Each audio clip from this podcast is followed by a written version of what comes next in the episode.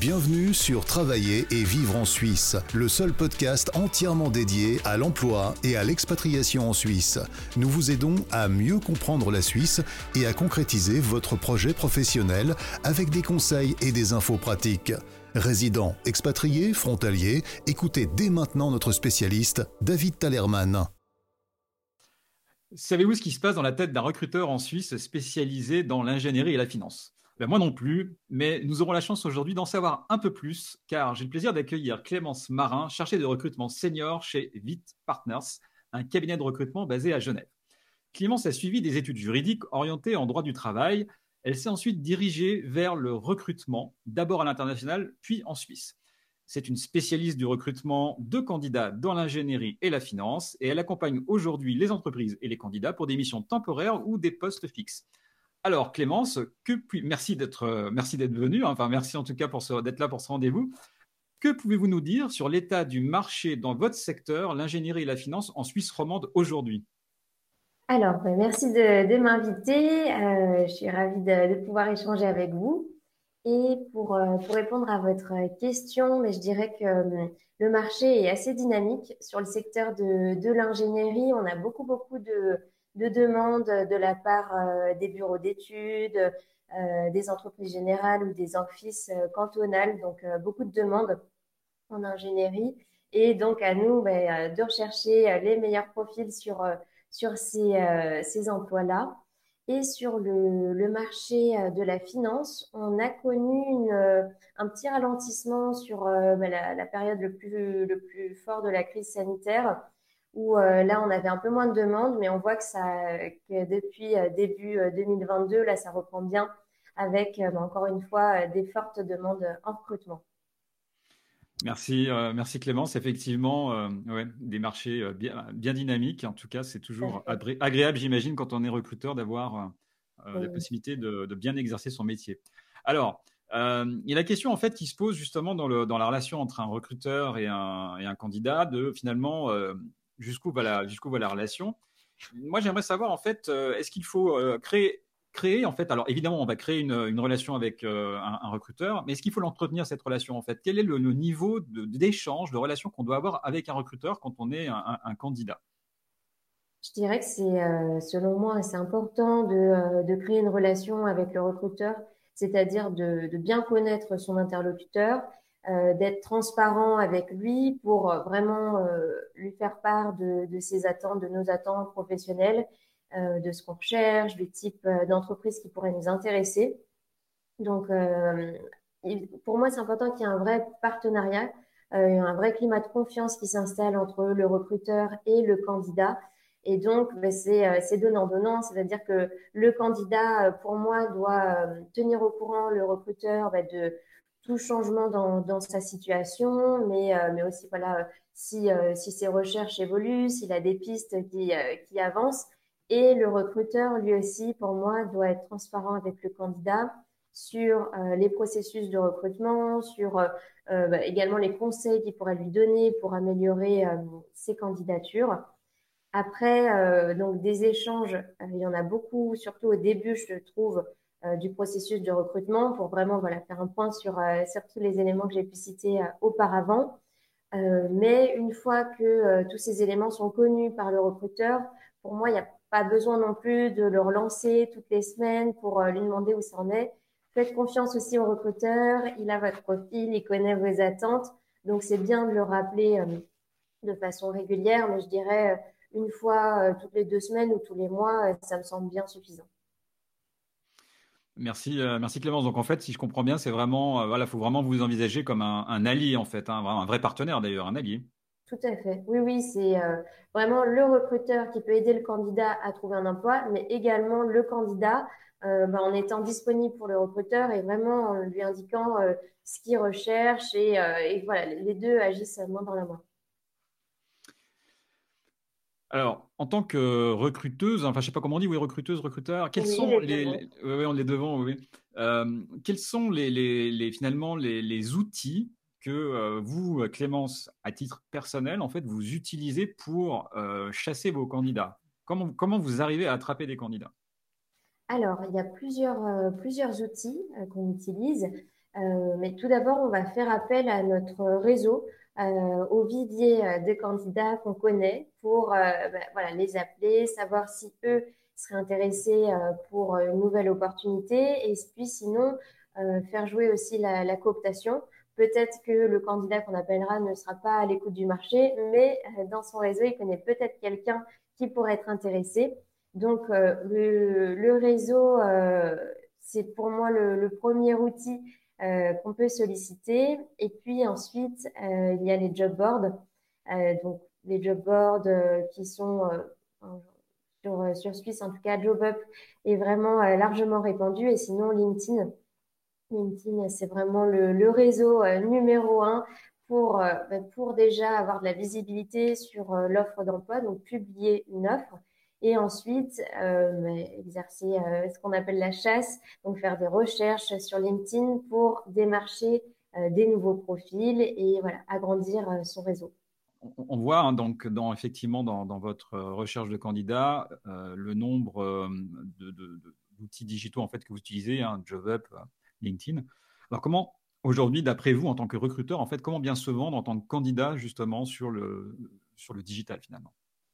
C'est vrai que c'est pour moi important d'être présent sur euh, différents réseaux, donc vraiment de, diversifier sa, présence euh, en ayant euh, un CV à jour sur, sur JobUp, en ayant son profil LinkedIn à jour.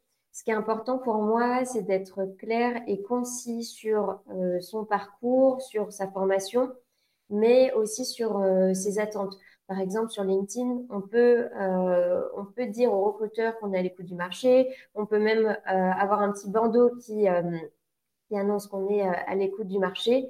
Et donc, c'est vraiment important d'avoir cette visibilité donc sur le maximum de job boards, mais surtout avec un profil à jour donc, il ne faut pas hésiter à voilà, le renseigner. Euh, voilà, dès qu'on change euh, d'emploi ou dès qu'on acquiert une nouvelle compétence, de le renseigner sur, euh, sur ces job boards.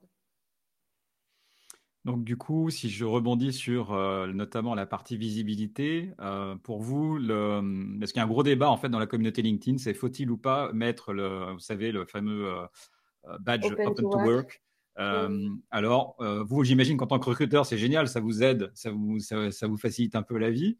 Euh, mhm. Mais voilà, la question aussi, c'est d'un point de vue de l'image, c'est le sujet. Donc, vous, vous en fait, vous, vous, plébiscitez ça, vous êtes OK avec ça, pas de problème pour vous si un candidat le fait, au contraire. Ah oui, oui, oui. Moi, je pense que c'est bien d'être d'être clair et d'être qu'on sache en fait rapidement si la personne est intéressée ou non. Et pour moi, ce bandeau bah, permet justement de, de savoir si euh, si c'est intéressant en tant que recruteur, si on ne va pas perdre du temps à démarcher une personne qui finalement n'est pas à l'écoute, bon, bah là, on est certain qu'on euh, pourra euh, discuter et avoir un retour.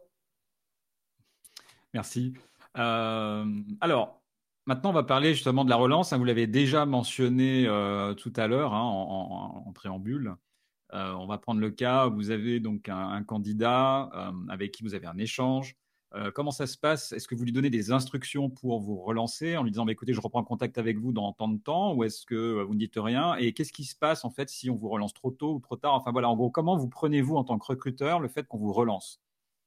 Alors, euh, moi, j'essaye d'être transparente sur les différentes étapes du processus de recrutement. Donc, indiquer, indiquer pardon, au candidat quand est-ce qu'il aura un retour, que ce soit le mien ou celui de, de l'entreprise qui pourrait être intéressé pour, euh, pour le recevoir. Donc voilà, je lui dis sous, euh, sous une semaine, euh, je reviendrai vers vous pour vous, vous annoncer à la suite du processus de recrutement. Et je les invite à ce moment-là à pas hésiter à me relancer s'ils ont des questions, s'il y a d'autres points qui, qui sont importants pour eux et qu'ils souhaitent évoquer avec moi.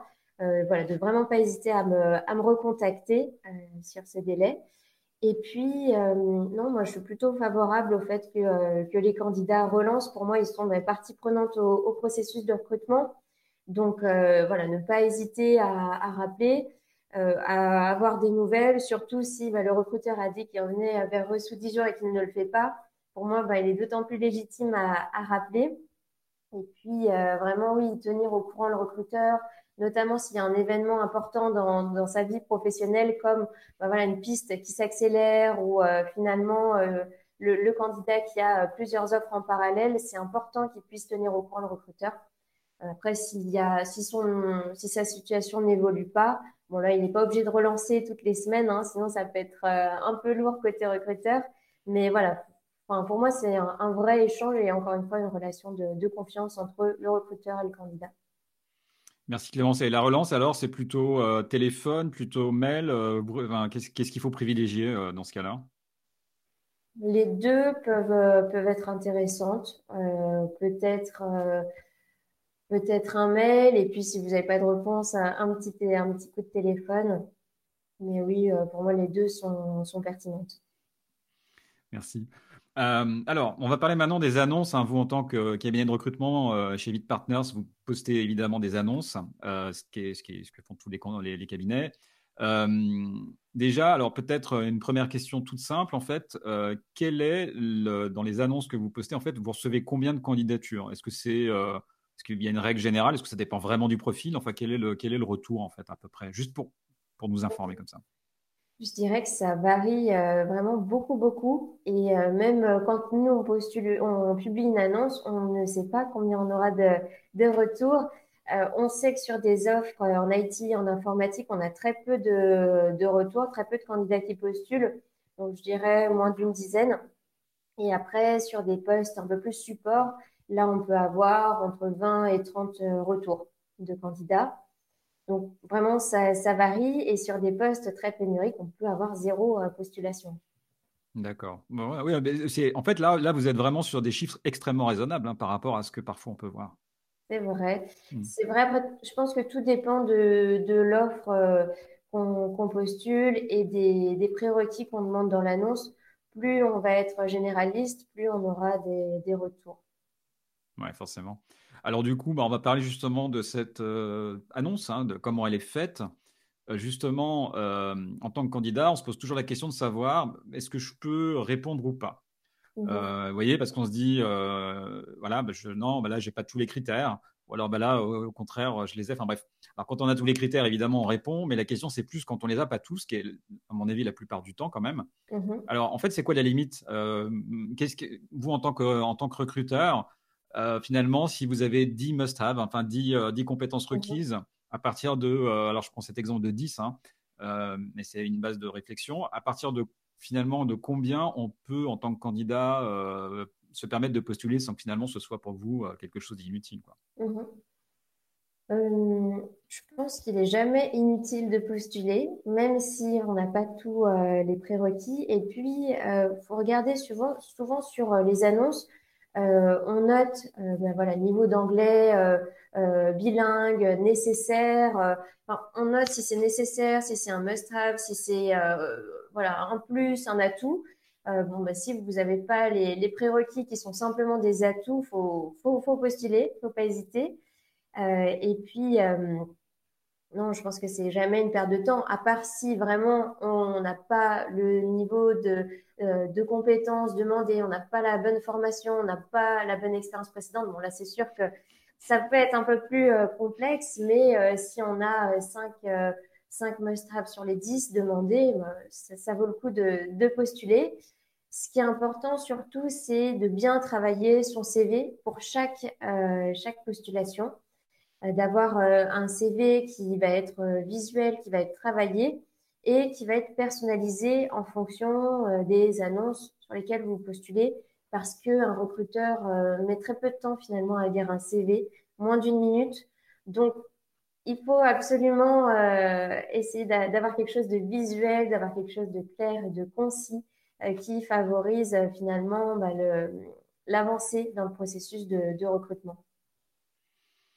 Merci Clémence. Alors du coup, euh, on va parler bah, justement de ce, CV. Là, euh, quand vous recevez un CV, quelles sont les premières informations que, vous recherchez? Vous recherchez quoi en, tout de suite, en fait, immédiatement? C'est quoi que vous recherchez?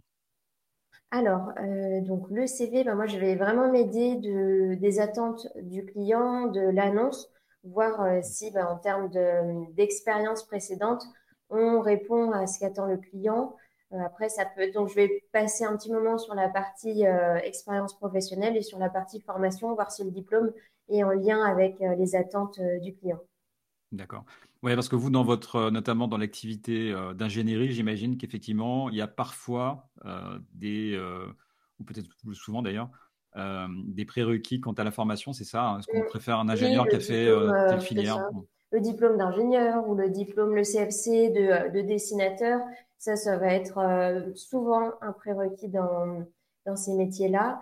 Et puis l'expérience professionnelle qui est vraiment pas à négliger. Euh, plus d'ailleurs plus on avance euh, dans, dans, ces expériences euh, dans oui dans ces expériences professionnelles plus il faut les mettre en avant et, et noter bah, les logiciels qu'on maîtrise mettre en avant les réalisations qu'on a pu faire très bien qu'est-ce que vous pensez Clémence des CV vidéo? Alors les CV vidéo moi c'est vrai que j'ai peu l'occasion d'en voir Peut-être parce que je, travaille plus sur des métiers euh, dans l'ingénierie, dans la finance. Euh, mais sinon, je pense que ça peut être une bonne idée pour, euh, pour se démarquer, surtout sur des métiers qui nécessiteraient de faire preuve de créativité. Là, je pense que ça peut être un bon support pour mettre en avant bah, ses compétences techniques. attention, une nouvelle fois, le recruteur a peu de temps pour chaque CV. Euh, donc, euh, je pense qu'il vaut mieux adopter un format court et un format qualitatif pour que euh, voilà, on, puisse rapidement voir bah, les compétences techniques de la personne et avoir un, rendu qui soit, bah, qui soit au, niveau ou qui, qui soit assez qualitatif. Merci Clémence Marin. Donc, je rappelle que vous êtes donc chargé de recrutement senior pour Vite Partners et que vous êtes spécialisé dans le recrutement de profils euh, dans la générie et, pardon, et la finance. Merci beaucoup en tout cas pour bah, votre euh, la gentillesse en fait de simplement nous avoir montré ce qui se passait un peu du côté du recruteur, ce qui se passait un peu dans le cerveau d'un recruteur. Quelle vision vous aviez des candidats, quelle euh, analyse vous aviez d'un certain nombre de, de, postulations. Merci beaucoup, c'est très très sympa. Et puis, bah, écoutez, voilà, je vous invite à prendre contact avec Clémence Marin si vous avez des questions ou si vous êtes un ingénieur ou si vous êtes dans la finance. Eh bien, je pense qu'elle sera ravie de vous avoir et de récupérer un certain nombre de candidatures. Voilà, merci en tout cas, bonne journée et à très bientôt. À bientôt. Merci. Merci de nous avoir rejoints pour cet épisode de Travailler et vivre en Suisse. Abonnez-vous à ce podcast et notez-le. Visitez le site www.travailler-en-suisse.ch pour plus d'informations sur le sujet abordé aujourd'hui et pour accéder à encore plus de ressources et d'informations.